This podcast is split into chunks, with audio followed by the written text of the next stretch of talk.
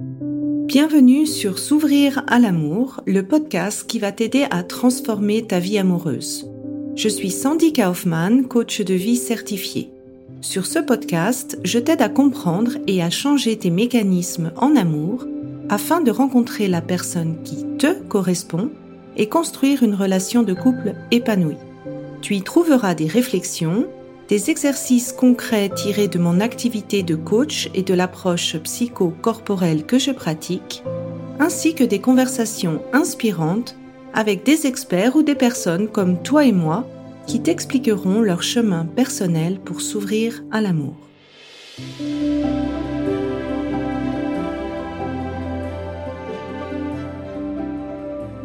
Tu écoutes l'épisode 98, Ton prince charmant existe. Alors cet épisode, c'est pour toutes les romantiques qui rêvent de rencontrer leur prince charmant. C'est pour toutes les femmes qui ont envie d'être courtisées, séduites, traitées comme des princesses. C'est pour toutes les femmes qui ont un rêve super traditionnel qui est de se marier, d'avoir des enfants. C'est pour toutes les femmes qui ont envie que leur partenaire continue de faire des efforts, de rester attentionné pour toutes celles qui ont envie encore de voir la flamme du désir s'allumer dans les yeux de son partenaire. C'est pour toutes celles qui veulent se sentir aimées même quand elles montrent leur vulnérabilité. C'est pour toutes les femmes qui ont envie de vivre une belle histoire d'amour, un vrai conte de fées. C'est pour toutes les femmes qui ont envie de vieillir à deux, main dans la main, avec son partenaire jusque la mort vous sépare. Et c'est pour toutes celles qui en ont marre qu'on leur parle de l'amour adulte, de choisir en conscience, de choisir avec la raison, même si tu sais que c'est important. Et pour vous toutes, j'ai envie de vous dire, ton prince charmant, il existe. Si vous êtes euh, des hommes et que vous m'écoutez, votre princesse, elle existe. Votre histoire romantique, elle existe. Et moi, ce que je voudrais vous donner comme message de début d'année, c'est de continuer de croire en la magie de l'amour. C'est de te donner le droit de vouloir ça, de vouloir ce conte de fées, de vouloir cette histoire romantique. Et de continuer de te croire capable de le recevoir ou de l'avoir. Ce que je voulais dire, c'est que faire un travail de fond, ça va pas te l'enlever cette magie. Faire un travail de fond, ça t'enlève simplement tes illusions ça veut pas dire que tu dois abandonner ton rêve de magie. Faire un travail de fond, ça te permet justement de définir un cadre dans lequel tu te sens en sécurité, de t'ouvrir et de vivre la magie de l'amour. Par exemple, en choisissant un partenaire qui veut les mêmes choses que toi. Faire un travail de fond, ça te fait réaliser même que tu as pas seulement un prince charmant, que tu en as plusieurs qui sont faits pour toi. Faire un travail de fond, ça veut pas dire que tu dois tout entreprendre, tout verbaliser, tout faire. Tu peux aussi recevoir. Tu peux trouver le bon équilibre entre ce que tu as envie de donner et de ce que tu as envie de recevoir. J'en parle dans l'épisode 30. Faire un travail de fond, ça t'enlève le drame que tu as vécu dans ton passé qui se répète dans tes relations. C'est quand même mieux pour vivre la magie de l'amour. Faire un travail de fond, ça te permet de continuer à vivre cette magie de l'amour même après trois ans.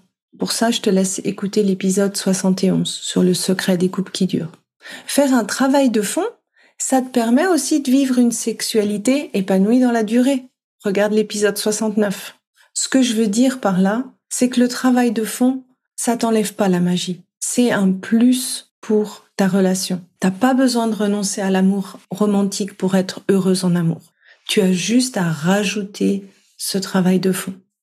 Et pour te donner des exemples, bah, j'avais envie de te parler de mon histoire et euh, des personnes que j'ai coachées qui se sont mariées. Bah, moi, quand j'ai rencontré mon mari, j'ai fait ce travail de fond. J'ai choisi consciemment mon mari par rapport à ce que j'avais besoin en relation. Mais ça n'a pas ôté la magie de notre rencontre. La magie de la foi bah, où il a osé m'embrasser devant tout le monde. La magie de la foi où bah, il m'a demandé pour partir en vacances ensemble et habiter à deux.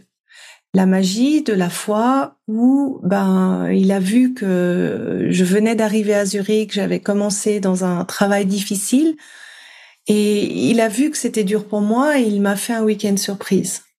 La magie du moment où quand on a eu notre fils, eh bien, il avait envie d'être euh, avec nous euh, tout le temps et il allait juste à la maison pour dormir et il revenait manger et passer le plus de temps avec nous à l'hôpital.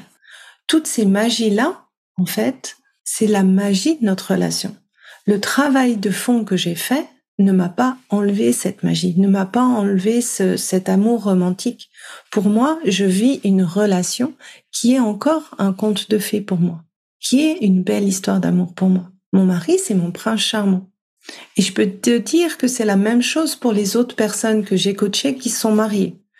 Par exemple, moi, je me rappelle de une qui avait énormément de dépendance affective, qui est maintenant, euh, qui a reçu une demande en mariage de son partenaire et qui m'a dit, mais Sandy, pour moi, ce qui a été magique, c'est quand j'ai pu lui parler de ma dépendance affective et de mon besoin d'être rassurée et que en fait son chéri, il l'a pris dans ses bras, il lui a dit "T'inquiète pas, on va y arriver."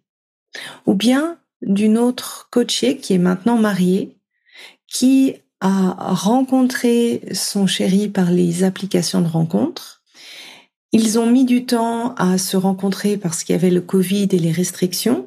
Et bien, pour son premier rendez-vous, son futur mari lui a organisé une visite dans les endroits avec du street art, avec un artiste qu'elle aimait bien. Il lui a amené son chocolat préféré. Ça, c'est la magie de la rencontre. Le travail qu'elle a fait sur elle, ça lui a pas enlevé de la magie dans sa rencontre. Une autre personne qui s'est mariée avec son ex, l'ex, en fait, la relation ne marchait pas, l'engagement n'était pas là. Et elle m'a dit, Sandy, pour moi, le moment magique, c'est quand on s'est remis ensemble, c'est quand j'ai changé mes comportements et que j'ai vu l'effet que ça a eu dans leur relation. J'ai vu à quel point il a totalement changé de comportement. J'ai vu à quel point il s'est beaucoup plus engagé dans la relation. Ça, c'était pour elle un moment magique. Alors pour ce début d'année 2024, j'avais envie de te souhaiter de croire encore à cette magie de l'amour et de te souhaiter de rencontrer ton prince ou ta princesse charmante pour cette année. À la semaine prochaine. Si tu veux approfondir ce que tu as écouté dans cet épisode de podcast, je t'invite à regarder mon webinaire gratuit Comment se libérer des schémas qui t'empêchent d'être heureux en amour. Trouveras le lien dans les notes de cet épisode ou sous l'adresse sandykaufman.ch slash fr slash passé. Et n'oublie pas, il n'y a que tes peurs qui te séparent de l'amour.